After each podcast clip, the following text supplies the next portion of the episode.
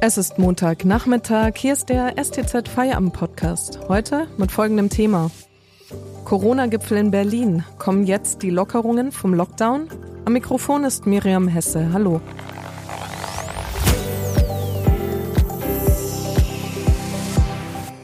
Baden-Württembergs Ministerpräsident Winfried Kretschmann hat sich kurz vor der Bund-Länder-Konferenz am Mittwoch zum Corona-Lockdown gegen schnelle Öffnungsschritte ausgesprochen.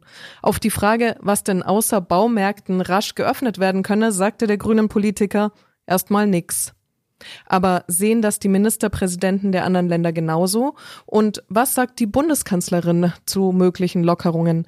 Darüber spreche ich heute mit Christopher Ziedler, unserem Korrespondenten in Berlin. Hallo Chris. Hallo zusammen. Chris, die Zahl der Corona-Todesfälle sinkt in Deutschland. Wie wird sich das auf den Gipfel in Berlin morgen auswirken?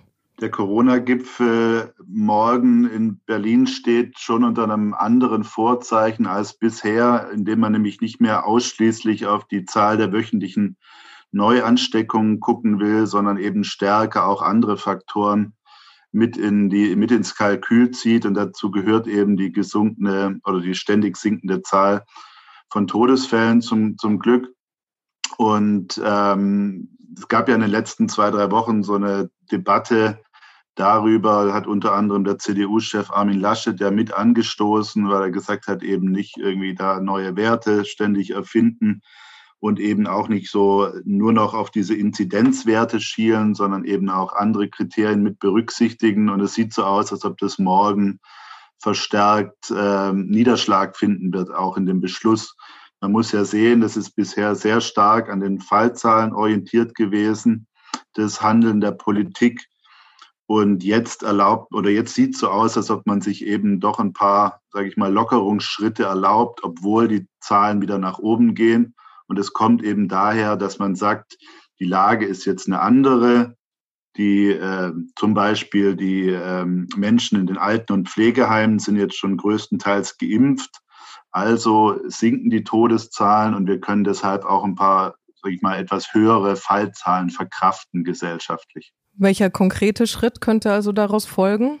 Es sieht Stand jetzt danach aus, dass es zu kleinen Lockerungsschritten kommen wird. Wir haben ja jetzt sozusagen schon eine Rückkehr oder eine teilweise Rückkehr in die Schulen gesehen. Die Friseure haben aufgemacht zum 1. März und also gestern.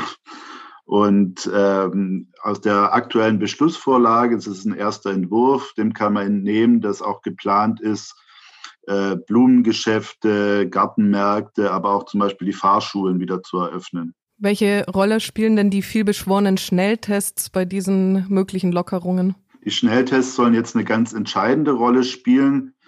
Äh, das steht auch ausdrücklich so in der Beschlussvorlage drin, dass man eben mit einem Testprogramm, wird es jetzt genannt, das bis äh, Anfang April jetzt Stück für Stück umgesetzt werden soll, dass man da eben eine zusätzliche Sicherheit bekommt, dass eben trotz der steigenden Fallzahlen trotzdem mehr geöffnet werden kann. Ob diese Rechnung aufgeht, das ist natürlich mit einem gewissen Risiko behaftet, gar keine Frage, auch weil man noch gar nicht weiß, ob es überhaupt genug Schnelltests gibt, um das alles zu verwirklichen. Aber es ist jetzt sozusagen der Ausweg, den die Politik sich da mal zurechtgelegt hat. In welchen Bereichen sollen dann die Schnelltests äh, besonders zum Einsatz kommen? Geplant ist, dass äh, Schüler pro Präsenzwoche ein oder zwei Schnelltests zur Verfügung gestellt bekommen. Äh, in den Kitas soll das auch äh, passieren. Äh, ein anderer Bereich, der, über den wird, wird heute Abend noch äh, in, mit Wirtschaftsvertretern gesprochen, ist eine Verpflichtung für Unternehmen, Schnelltests auch denjenigen Mitarbeitern und Angestellten anzubieten, die nicht im Homeoffice sind, also die in, in Präsenz im Büro oder in der Firma sind. Und ein dritter Bereich ist das, was der Gesundheitsminister Jens Spahn schon mal vor zwei Wochen angekündigt hatte, nämlich dass alle Bürger ein oder zwei Schnelltests pro Woche kostenlos zur Verfügung gestellt bekommen. Das kann zum Beispiel bei einem kommunalen Testzentrum sein, das kann bei einem niedergelassenen Arzt sein oder das kann auch bei einem äh, Drittanbieter sein, der aber offiziell beauftragt worden sein muss. Und das alles soll eben jetzt bis Anfang April, also in den nächsten vier Wochen, in die Tat umgesetzt werden. So der, so zumindest das äh, hehre Versprechen in dieser Beschlussvorlage. Die Pläne von Bund und Ländern gehen ja über die ersten Lockerungsschritte hinaus. Darüber sprechen wir gleich. Vorher machen wir kurz Werbung. Wenn Ihnen dieser Podcast gefällt, denken Sie bitte daran, ihn auf Spotify oder iTunes zu abonnieren, damit Sie keine Folge mehr verpassen. Wenn Sie die Stuttgarter Zeitung zusätzlich unterstützen wollen, geht das am besten mit einem STZ Plus Abo. Das kostet 9,90 Euro im Monat und ist monatlich kündbar. Damit lesen Sie zum Beispiel den Bericht meiner Kollegin Carola Fuchs zur Landtagswahl. Bilanz ihrer Schulpolitik. Kam mit Eisenmann der Stillstand? Den Link zum Artikel finden Sie in der Podcast-Beschreibung. Unterstützen Sie Journalismus aus der Region für die Region. Dankeschön.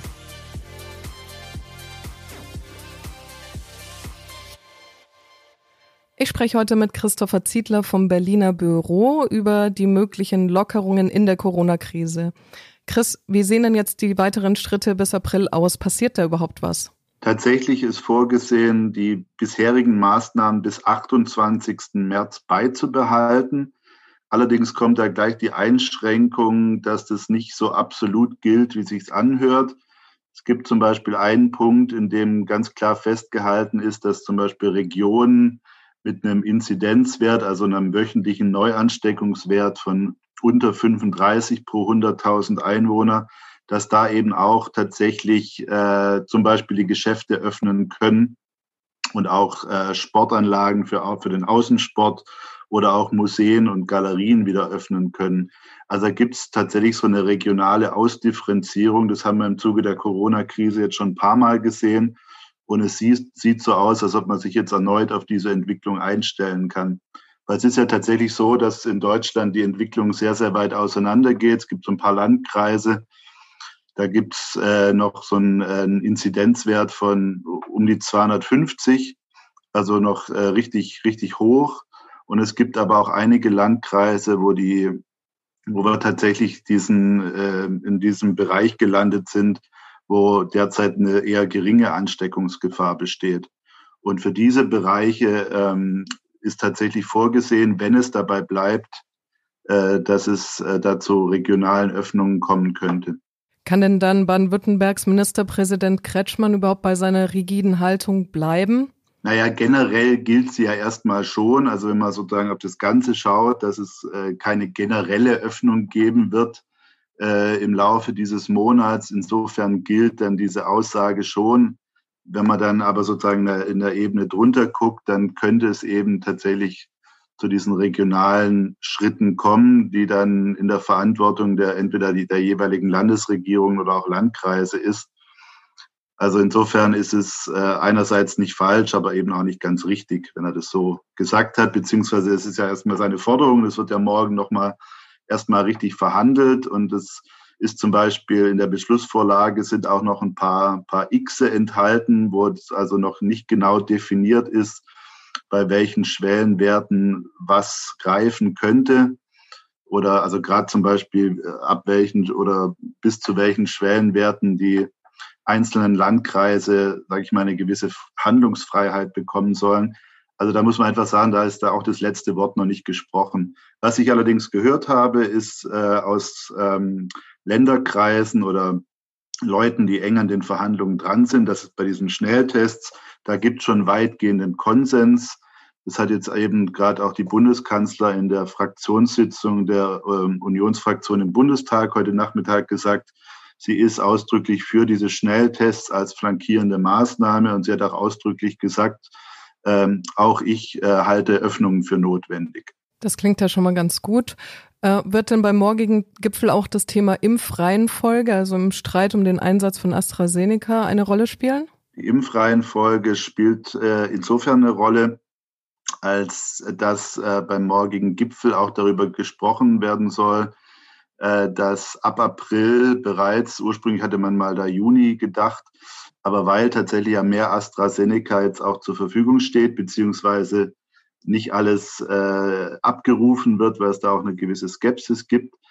Äh, aber genau deshalb ist jetzt daran gedacht, schon ab April äh, Impfungen auch bei äh, Hausärzten anzusiedeln. Also sprich, äh, das wird eben nicht mehr nur im, Impf im Impfzentrum möglich sein, sondern ähm, Man will das auf die Hausärzte ausweiten und nämlich, aber und das eben auch schon ab April. Und sonst ist in der Beschlussvorlage nur die Rede davon, dass man ja bereits in den vergangenen Tagen die Impfstrategie so angepasst hat, dass sie auf, äh, dass auch Lehrer und Lehrerinnen in gewisser Weise da aufgerückt sind in der Prioritätengruppe. Und ähm, der zweite Punkt ist der, dass man gesagt hat, die, die Prioritäten sollen aber dann auch bei den, oder die bisherigen Prioritäten sollen dann auch gelten, wenn die Hausärzte ähm, mit die Impfungen übernehmen. Erwartest du denn dann eigentlich äh, große Streitthemen beim morgigen Gipfel?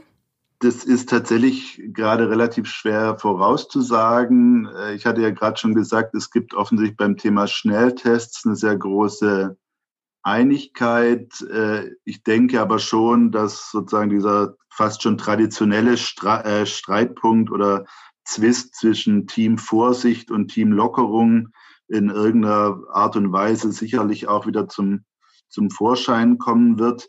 Jetzt ist es ja so, dass der, sage ich mal, der Rädelsführer von Team Vorsicht war ja bisher Bayerns Ministerpräsident Markus Söder. Der steht in seinem eigenen Bundesland auch massiv unter politischem Druck, weshalb auch er ja tatsächlich vorausgeprescht ist mit, äh, da, mit der Baumarktöffnung in, in Bayern, was äh, ihm sehr viel Ärger von den anderen Ministerpräsidenten eingetragen hat. Die sind alle ziemlich sauer, dass er da das Wasser nicht halten konnte. Insofern scheinen auch da die Ministerpräsidenten so ein bisschen auf einem ähnlichen Kurs zu sein. Aber ein Punkt äh, könnte sicherlich der sein, dass also zum Beispiel die Bundeskanzlerin hat ja bei der letzten Sitzung darauf gedrungen, dass Einzelhandelsgeschäfte generell nicht öffnen können, bevor der Inzidenzwert oder der Neuansteckungswert von 35 erreicht ist der ist jetzt in sehr weite Ferne gerückt, zumindest äh, auf Länder- oder Bundesebene. Und es kann natürlich dazu kommen, dass da manche dann vielleicht noch weitergehende Ausnahmen oder vielleicht äh, oder eine frühere Öffnungen äh, plädieren und eben nicht nur in einzelnen Landkreisen. Und da könnte ich mir vorstellen, dass dann zum Beispiel die Kanzlerin sehr strikt dagegen argumentieren würde. Aber das ist im Augenblick äh, noch nicht ganz genau absehbar.